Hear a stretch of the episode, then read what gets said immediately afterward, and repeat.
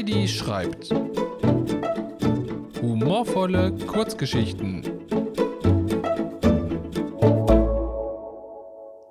Die Wanne ist voll. Du bist aber voll, stellte Freddy belustigt fest und sah Elisabeth dabei prüfend an. Eichhörnchen, was willst du? entgegnete sie daraufhin mit schwerer Zunge. Freddy runzelte seine behaarte Stirn. Ich bin ein Horn und kein Hörnchen, stellte er klar. Immerhin mache ich zweimal die Woche Karate und habe den schwarzen Gürtel. Elisabeth kommentierte spitzfindig. Den du offensichtlich gerade trägst, du Angeber. Sie verdrehte genervt die Augen und holte tief Luft. Du sagst, ich bin voll? Recht hast du, mein niedlicher Gefährte. Elisabeth musterte das Eichhorn kritisch mit halb geöffneten Augen von oben bis unten. Aber jetzt frage ich dich, was ist falsch daran?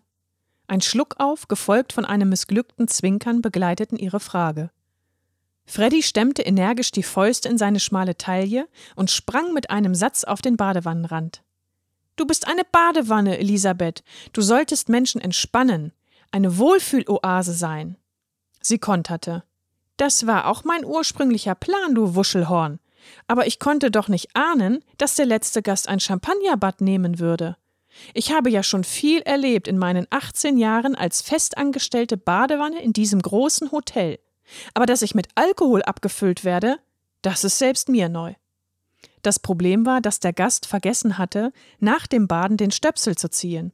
Somit wippte der Alkohol seither fröhlich weiter durch die Wanne. Sie selbst konnte den Stöpsel natürlich nicht ziehen. Badewannen haben schließlich keine Arme. Freddy, du musst mir irgendwie helfen. Elisabeth wackelte nervös mit ihren goldenen Armaturen.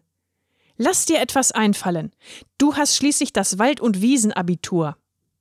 Nachdenklich lief das Eichhorn mehrere Runden über den Wannenrand, bis es nach einiger Zeit abrupt stehen blieb und erleichtert mit den Fingern schnippte. Ich habe eine Lösung. Elisabeth grinste ihn an, wobei Freddy sich nicht sicher war, ob sie dies aus Erleichterung tat oder weil sie ein Sitzen hatte. Das Eichhorn sprang auf den Waschtisch und nahm eine kleine Seifenschale Huckepack.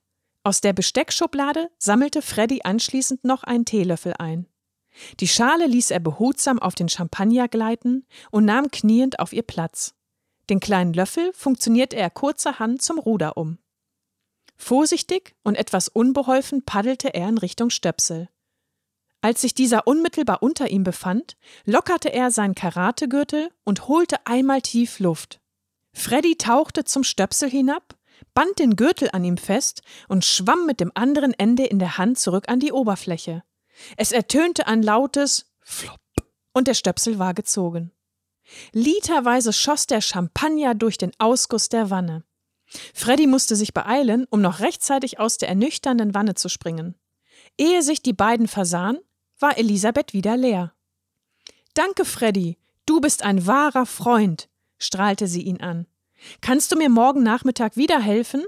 Ich bin als Schlammbad gebucht. Das wird ein großes Spektakel. Und eine riesige Sauerei, ergänzte Freddy leise, während er ihr lächelnd zunickte.